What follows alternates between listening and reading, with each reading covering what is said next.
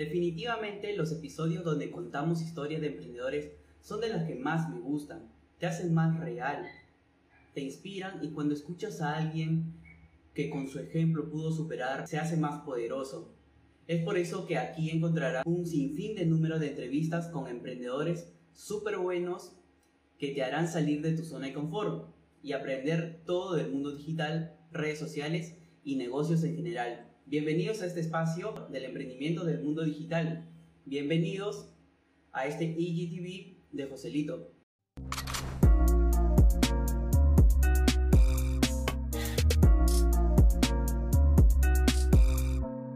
Como hoy les mencioné, hoy tenemos un gran invitado, vamos a hablar de sus emprendimientos, de qué está haciendo, cómo hizo crecer su negocio, cómo está haciéndolo y cómo se inspiró. En el live tenemos ahorita a Vincent Scott.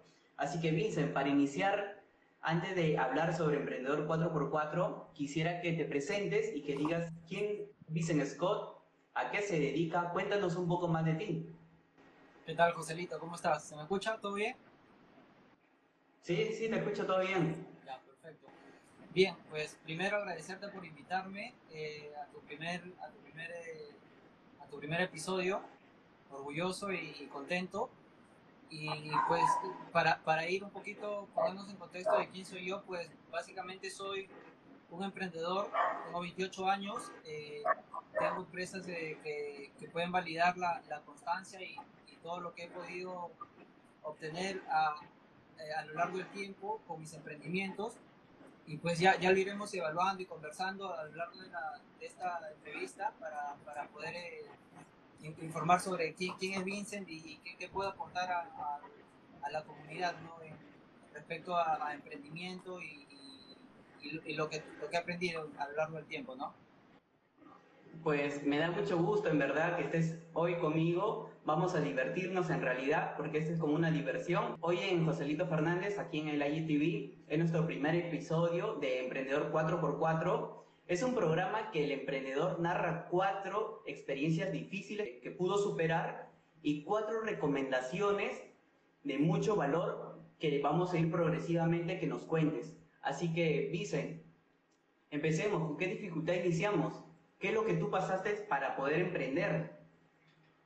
Eh, pues, pues, básicamente, eh, si partimos de qué, pasó o qué es lo que me impulsó a mí a emprender, es definitivamente haber, haber sido padre a los 20 años, ¿no? Yo fui papá a los 20 años y eso fue un, motivo, un motor para poder siempre exigirme más y pedir más y, esforzarme por llegar a, a, más cosas, ¿no? Eh, te, te, te, cuento un poco, mi vida como pequeño definitivamente no, no, no pasé necesidades, pero sí, eh, sí, sí no, no viví con lujos tampoco, pero sentí esa necesidad cuando uno va creciendo se da cuenta ¿no? de, de las cosas que no tiene económicamente de repente o, o, gustos que no se puede dar. Y yo pensaba, como muchos creo, como todos, eh, darle un mejor futuro a mi hija. Entonces, eh, haber sido padre a los 20 años, eh, todos no están preparados para, para ser padres de esa edad, creo, y, y, pues tuve que ver las maneras de poder, de poder eh, sobresalir, de poder obtener las cosas que, que quise, que me prometí o, me propuse darle a mi hija para, para poder ese, para poder cumplir con eso tuve que esforzarme ¿no? bastante y, y también eh, tuve que pensar en qué hacer, en qué accionar, en qué no, no quedarme conforme con lo que tenía en ese momento, que era un trabajo seguro. Pues, ¿no? Eso fue la, primer, la primera cosa que creo yo pudo, pudo o, o, fue un impulso para yo poder hoy por hoy ser el emprendedor que, que conocemos, ¿no? Que conoce. Exacto, y, y, a esa edad, pues a veces siente que se te cae el mundo porque no mides toda la responsabilidad que viene más adelante, que es la vida de un ser humano y, y bueno, tengo entendido que hoy es su cumpleaños de tu hijita.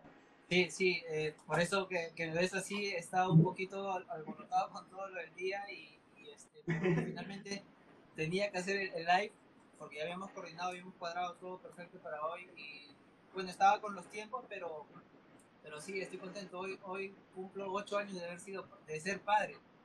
Y... Bueno, bueno, bravo, bravo, bravo. Sí, bravo. Así que, sí, sí, de hecho, claro que sí.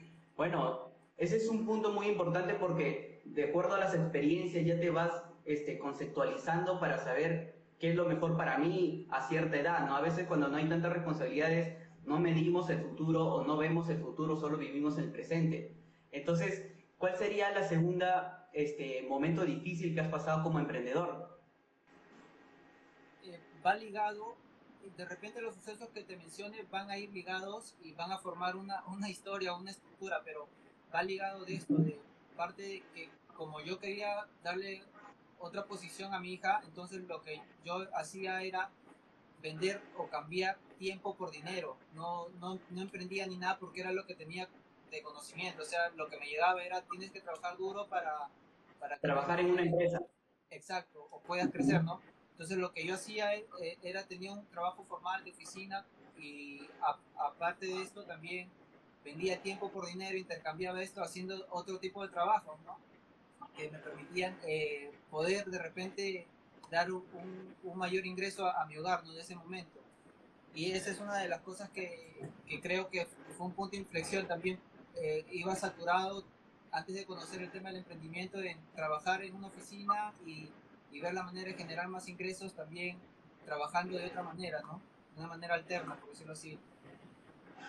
Exacto, y, y aparte, cuando ya tú trabajas en una empresa este, y tú tienes familia, luego salen las, los pequeños detalles de decir, quisiera pasar más tiempo con mi familia, pero el trabajo no te da tanto tiempo, porque cuando trabajas en una empresa y mientras más ganas, más tiempo te absorbe. Entonces son, son circunstancias que obviamente uno lo va construyendo, va adquiriéndolo cuando trabaja en una empresa, como yo también he trabajado, Así que ya voy entendiendo más o menos cuáles son esos puntos como para que estés cambiando poco a poco de mentalidad a, emprendedor. No es, no es malo trabajar en una empresa, para nada. Solamente es una manera de ver otras alternativas que son como fuentes de ingreso.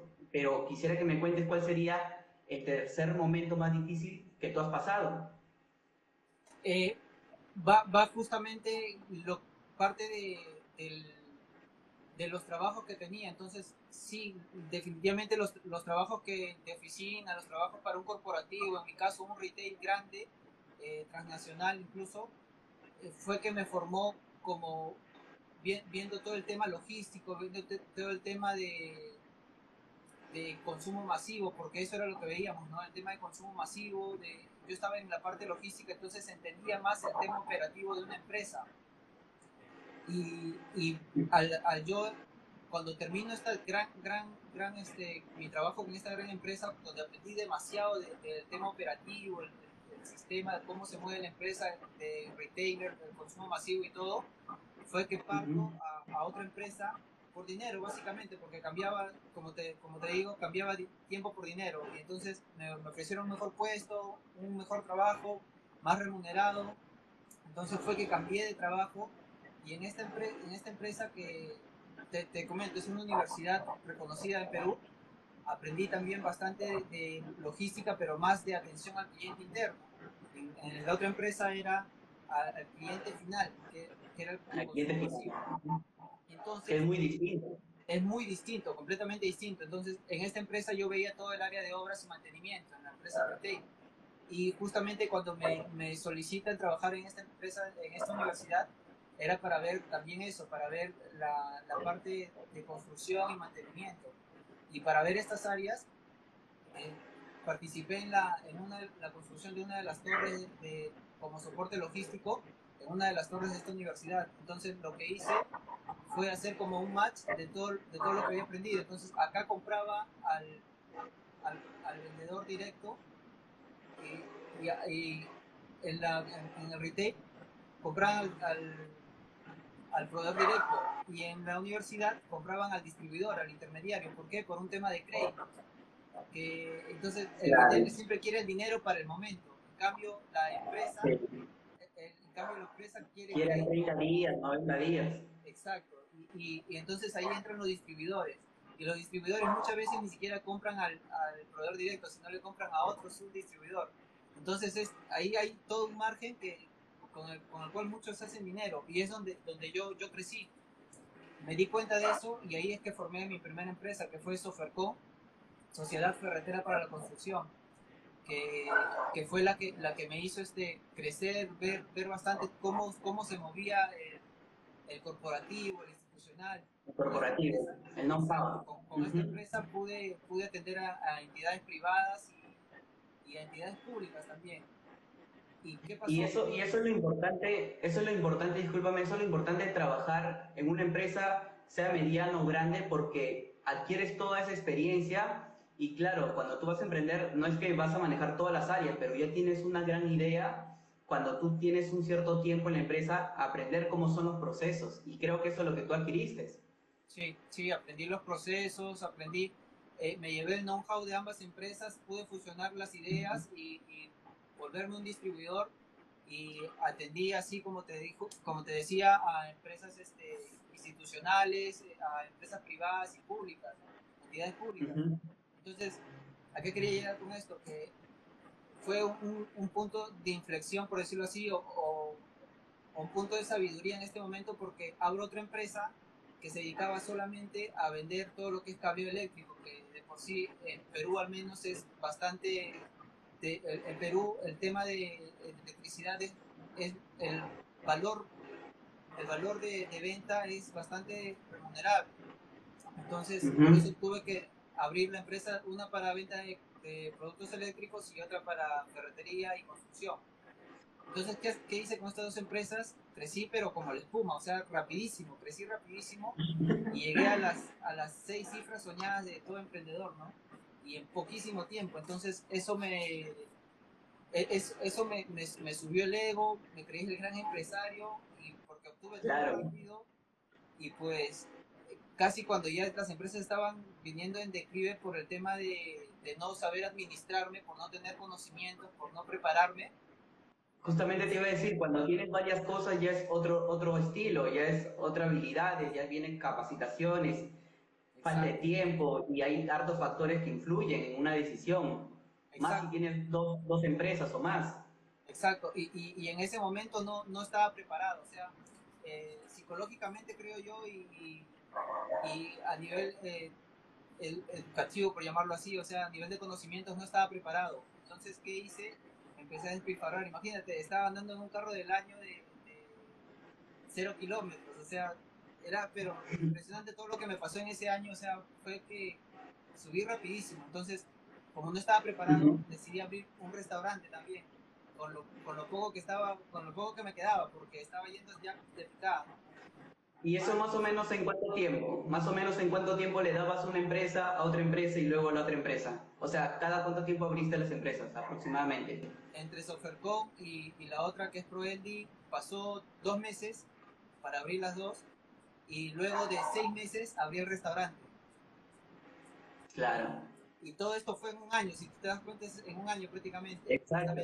Te presionaste demasiado, ¿verdad? Fue un año sí, o sea, yo, yo reconozco y, y, bueno, sé que no, no, no, fue, no fue suerte, o sea, fue todo calculado, pero no estaba preparado en ese momento para todo ese dinero, por decirlo así, siendo sinceros. Entonces, como ya, ya estaba con todo, todo, todas las empresas, el restaurante, empecé a despilfarrar dinero, pero rápido, o sea, rico nuevo, como dicen, ¿no? Exacto. Despilfarrar dinero y, y perdí, quebré, quebré, quebré las dos empresas, quebré el restaurante y, y bueno, fuera que, que, los haya quebrado nada más, sino que me quedé endeudado. O sea, ese sería el siguiente, el siguiente error que, o, o, dificultad que pasaste como emprendedor.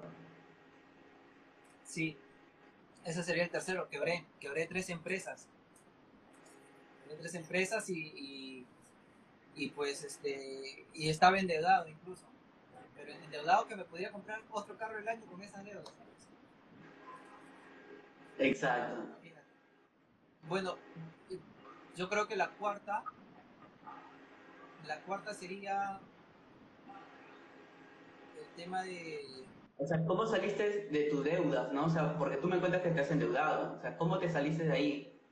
Sí, sí, eso yo creo que sería la cuarta, cómo salí de deudas. Eh, eh, me tomó tres años. Hay personas que les toma poquísimo tiempo, o sea, que les toma medio año, un año, eh, emprenden rápido, reaccionan rápido, pero yo definitivamente estaba golpeado psicológicamente y me tomó bastante tiempo. Me tomó tres años, incluso yo pasé por, un, una separación, o sea, yo me separé de la mamá de mi hija aparte de los quiebres y todo, o sea, y, y eso es algo que, que, sí, más adelante de repente podemos tocar, que a nivel psicológico un emprendedor tiene que estar, pero power, debe estar 100% bien para que pueda, pueda accionar y, reaccionar también a, a, todas eh, las circunstancias que puedan pasar. Entonces, Exacto.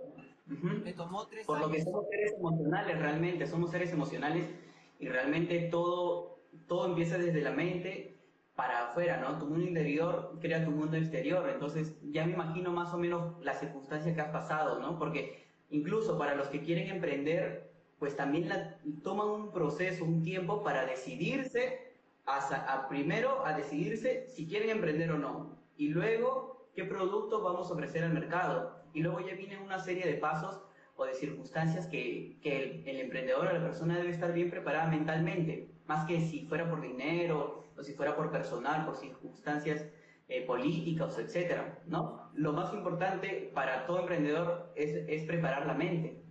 Sí, sí, sí, definitivamente, definitivamente, o sea, debes de estar sano a, nivel emocional para, para, poder tomar decisiones correctas.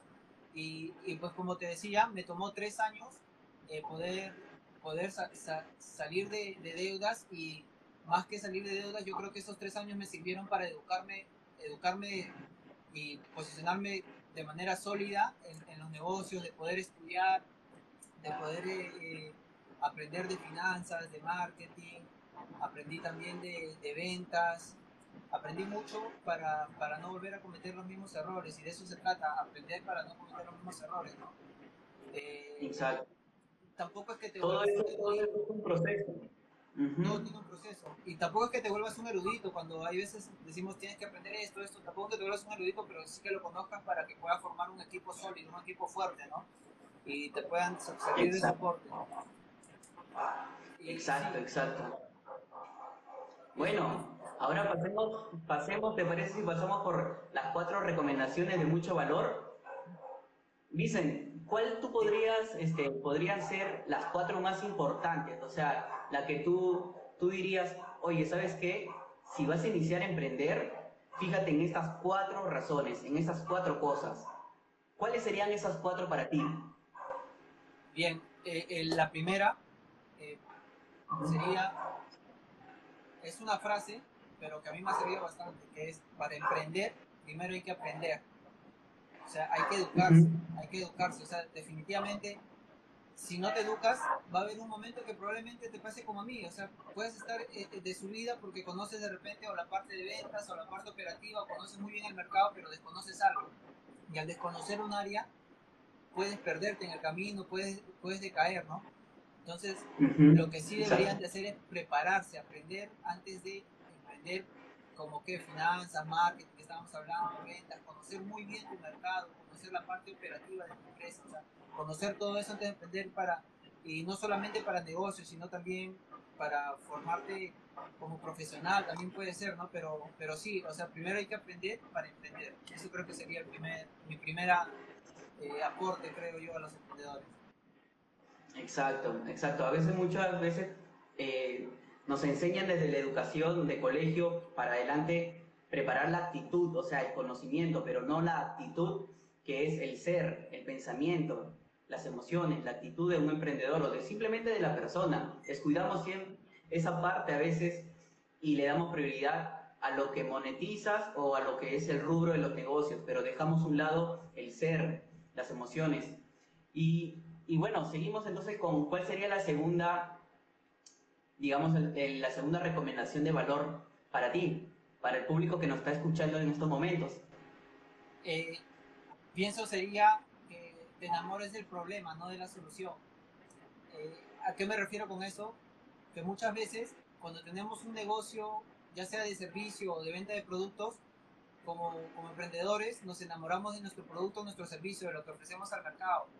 Pero tenemos que cambiar la mentalidad y, y enfocarnos en el problema, en el problema que tiene nuestro cliente, en el problema que tiene, en la necesidad que tiene para poder resolver eso, porque eso te va a permitir a ti como emprendedor, poder siempre buscar negocios o, o, ingresos en base a los problemas que tiene tu cliente, en base a los problemas que tiene tu mercado. Porque muchas veces nos enamoramos del producto y qué pasa, o, de nuestro negocio, y pasa que, por ejemplo, abren, no sé, se me ocurre un spa, abres un spa y, no te va bien, y por el miedo al que dirán, si que cierras o, por miedos, eh, sigues manteniéndolo, sigues manteniéndolo, sigues eh, sacrificándote en, pagar las, las, cuotas mensuales, en pagar la plantilla, en pagar muchas cosas, ¿no? Exacto. Y, y, tampoco es que, les aconseje que vayan y, si, no te, si no te sirve un negocio, vayas y lo cierres, no, sino que te prepares antes de hacerlo. Y si ya lo estás haciendo y te está yendo mal, evalúa bien, evalúa bien, edúcate un poco, evalúa bien cómo vas a, cómo vas a, resolver los problemas que tienes dentro de tu negocio, ¿no? Pero esa sería la, segunda, ¿no? Esa creo que sería la, segunda, segunda Exacto, los negocios es como el amor en realidad, ¿no? No se trata de mirarse a la cara uno al otro, sino se trata de mirar hacia el objetivo para llegar los dos juntos. En este caso es igual, tu negocio de, un, de en, algún momento del tiempo te va a estar hablando, te va a estar comunicando, quizás por el área de comunicaciones, quizás por el área de ventas, de finanzas, pero el negocio es como un hijo, en verdad, porque también te habla, te, te transmite algo. Entonces ahí está el emprendedor que se tiene que capacitar. Entonces, hagamos un resumen hasta ahorita, es antes de emprender hay que aprender.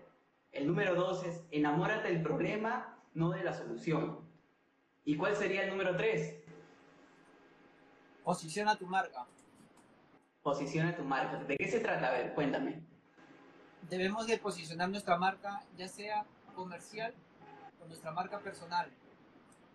debemos de, de entrar a la mente del consumidor, de nuestro cliente, para que puedan reconocer lo que ofrecemos, para que puedan conocer nuestra, nuestro negocio, para que puedan conocernos a nosotros de repente como marca y que explicando un poquito la marca personal es básicamente cómo te vendes tú como persona, cómo, cómo te ve el público, ¿no? ¿Qué transmites tú? Y, y definitivamente es cómo te, cómo te posicionas en tu sector como un referente, ¿no? Eh, lo que les recomiendo a la hora de realizar una marca personal o una comercial, la de tu negocio, es que cuando hagas tu marca personal no la, no la relaciones netamente con tu negocio. Porque, ¿qué pasa? Que, por ejemplo, yo puedo ser, eh, puedo ser eh, la, la, marca personal de, de, mi empresa, se me ocurre la empresa de, de la marca McDonald's, por ejemplo. Puedo ser eh, la marca personal de McDonald's. Pero si siempre hablo de McDonald's, el día que pase algo como que me despiden o, dejo, quiero dejar McDonald's o, o, X motivo, no te vas a poder desligar o no vas a poder desligar tu marca personal de la marca comercial que ya... Porque ya quedó en la mente de las personas. Exacto, porque ya entraste a la mente de la persona como la marca de, de McDonald's, ¿no? Por, por otro lado, lo que deberíamos de hacer es generar una marca personal donde hables de, seas el líder en fast food, ¿no? En comida rápida entonces, el día que tú te separes de McDonald's, ya puedas representar, no sé, por ejemplo, a Burger King, a, KFC. Claro, como un influencer de comidas rápidas, se podría decir.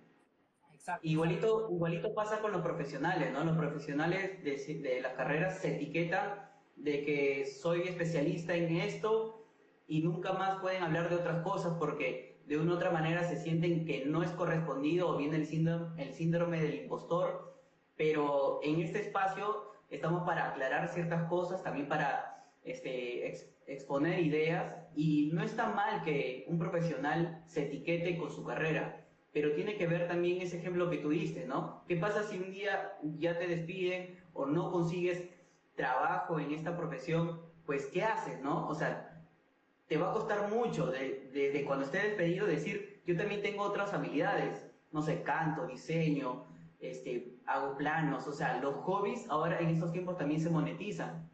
Entonces, ese es un claro ejemplo de lo que tú estás dando. Y, y por último, ¿cuál sería la cuarta, la, la, cuarta recomendación de valor que darías en estos momentos? Eh, sería, olvídate de las ideas millonarias. Olvídate de las ideas millonarias. Cuéntame, ¿cómo? Suena bien, suena, suena como un libro, ¿ah?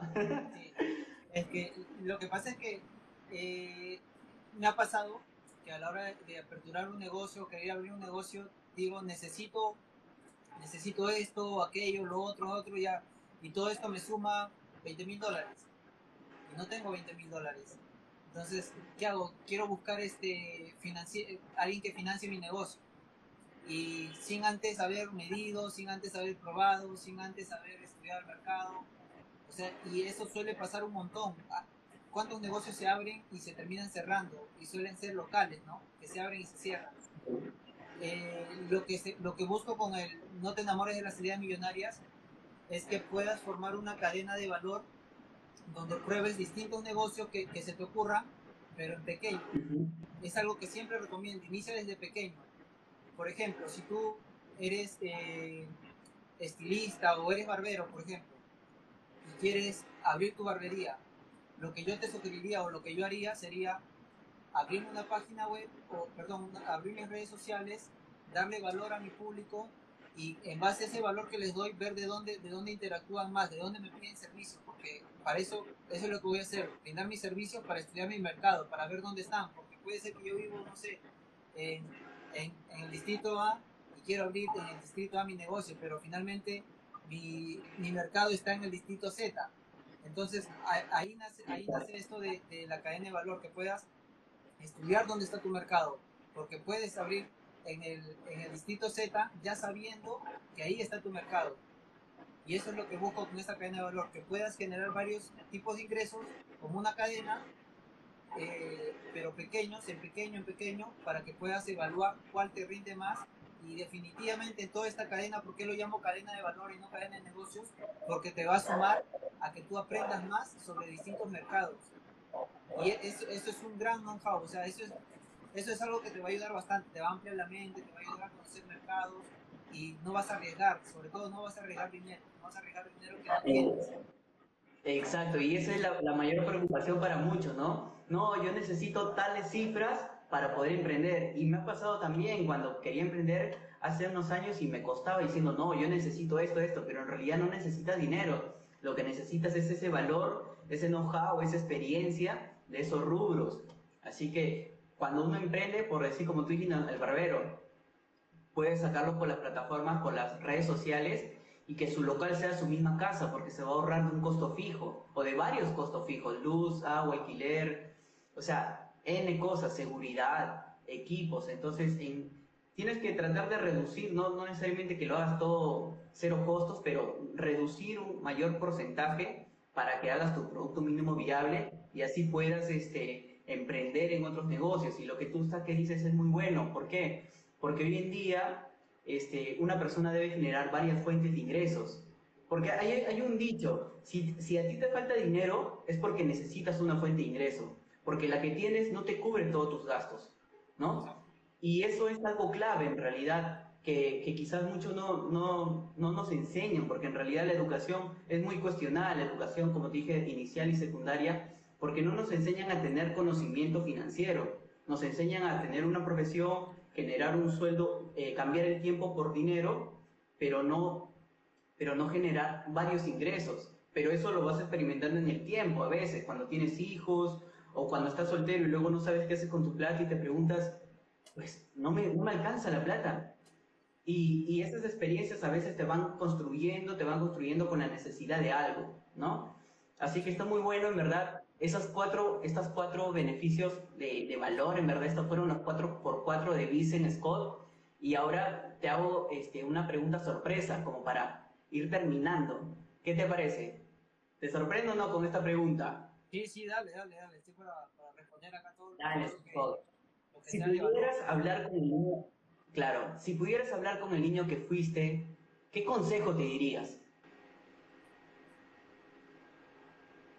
¿Te sorprendí? Sí. Vamos, vamos. Yo creo que sí, que sí me la responde. ¿Qué le dirías a ese niño que? Definitivamente, uno cuando, cuando es niño, pienso, no es, no, es, eh, no es consciente de la realidad que vive, no, es consciente de si, tiene dinero o si tiene, o, si, o si no lo tiene, o si tiene necesidades, simplemente crece y es educado como, perdón, crece y cree que está bien como está siendo educado o, con lo que está viviendo, ¿no? Eh, yo, por, ejemplo, en, lo particular, no, no, sabría qué consejo darle al niño, al Vincent niño, pero sí eh, al, al, Vincent joven. Le diría que las noches de autoeducación de las noches autodidactas, por llamarlo así, eh, fueron de valor, son de valor y definitivamente van a tener su, su recompensa y que tenga paciencia, que tenga mucha paciencia, que va a obtener todo lo que se está proponiendo. Exacto, eso Vincent, eso Vincent. Ha sido un placer en verdad tenerte aquí en este live. Muchísimas gracias por tu tiempo, gracias a toda la gente que también nos está viendo en estos momentos. Así que Vincent, cuéntanos cómo te encuentran en las redes sociales. Si alguien está interesado en el mundo de, de la marca personal, pues, ¿cómo te contactamos? Está todo el tiempo, tú estás todo el tiempo activo en redes, así que yo ya te vi, yo ya te sigo también. Así que cuéntanos cómo te ubicamos. Sí, sí, me encuentran en, en todas las plataformas como vincentscott.re. Gracias, Vincent, por, por, por, ser un referente, en verdad, también en el emprendimiento. Gracias a todos los que nos están escuchando en estos momentos. Y esto fue Emprendedor 4x4. Muchas gracias a todos. Hasta pronto. Gracias a ti. Hasta luego.